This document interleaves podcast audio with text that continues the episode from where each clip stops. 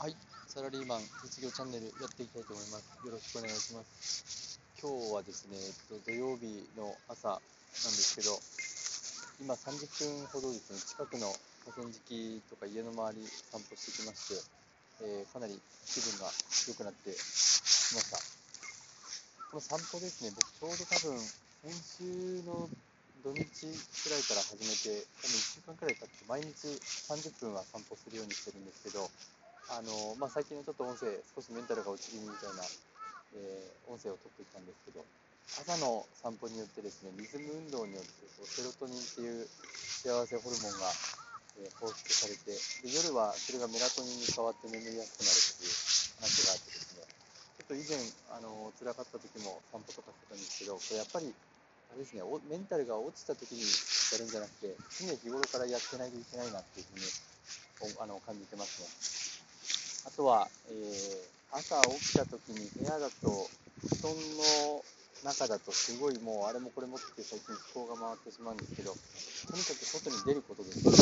外に出ると本当に天気がいいきっとこれ同じことをこの間も言ったかもしれないんですけど、こう太陽の光が出ていて、最近だんだん暖かくなってきて、全然違いますね、やっぱり家の中と。ま、もともと部屋があんまり日当たりがいいってわけじゃないのもあるかもしれないんですけど、外と中だと全然違いますね。で今日は、えー、とゆっくりですね、僕自身の校長先生の音声、補足線のコミュニケーションの話聞いてたんですけど、やっぱり何かしら気づきがあったりですね、ちょっと自分だけが辛いって思わないことって相手にもいろんな人生があるから、ちょっとそれを理解して、いい人間関係を作っていきましょうですとか、自分はこういう人間だってセルフイメージ固定しないことですね。それも改めて、まあ確かにそうだなと。で結構最近セルフイメージが、あの落ちがちでですね、えーとまあ、それは別に私生活でも落ちてるわけじゃないんですけど、会社だとやっぱり計算ができないとか、段取りができない、人にお願いできないみたいな、もうそれがどんどんどんどん自分を苦しめてしまっていて、まあ、今ちょっとそういう環境にからっていう割り切りがですね、なかなか仕事してることがないですね。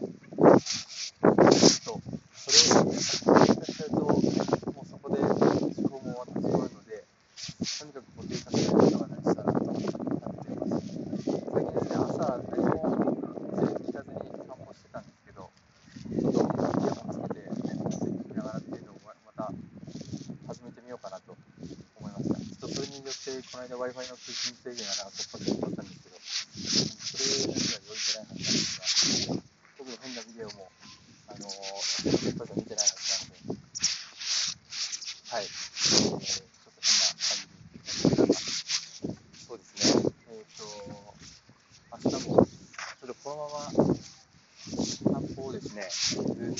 けて、まあ僕最近の楽しみが散歩と銭湯になってるんですよ。完全に同人みたいな生活になってるんですが、ちょっと自分にとって欠かせない習慣になりそうなので、えっ、と、朝30分の散歩と、ちょっと2日か3日に1回の銭湯、えー続けていきたいなと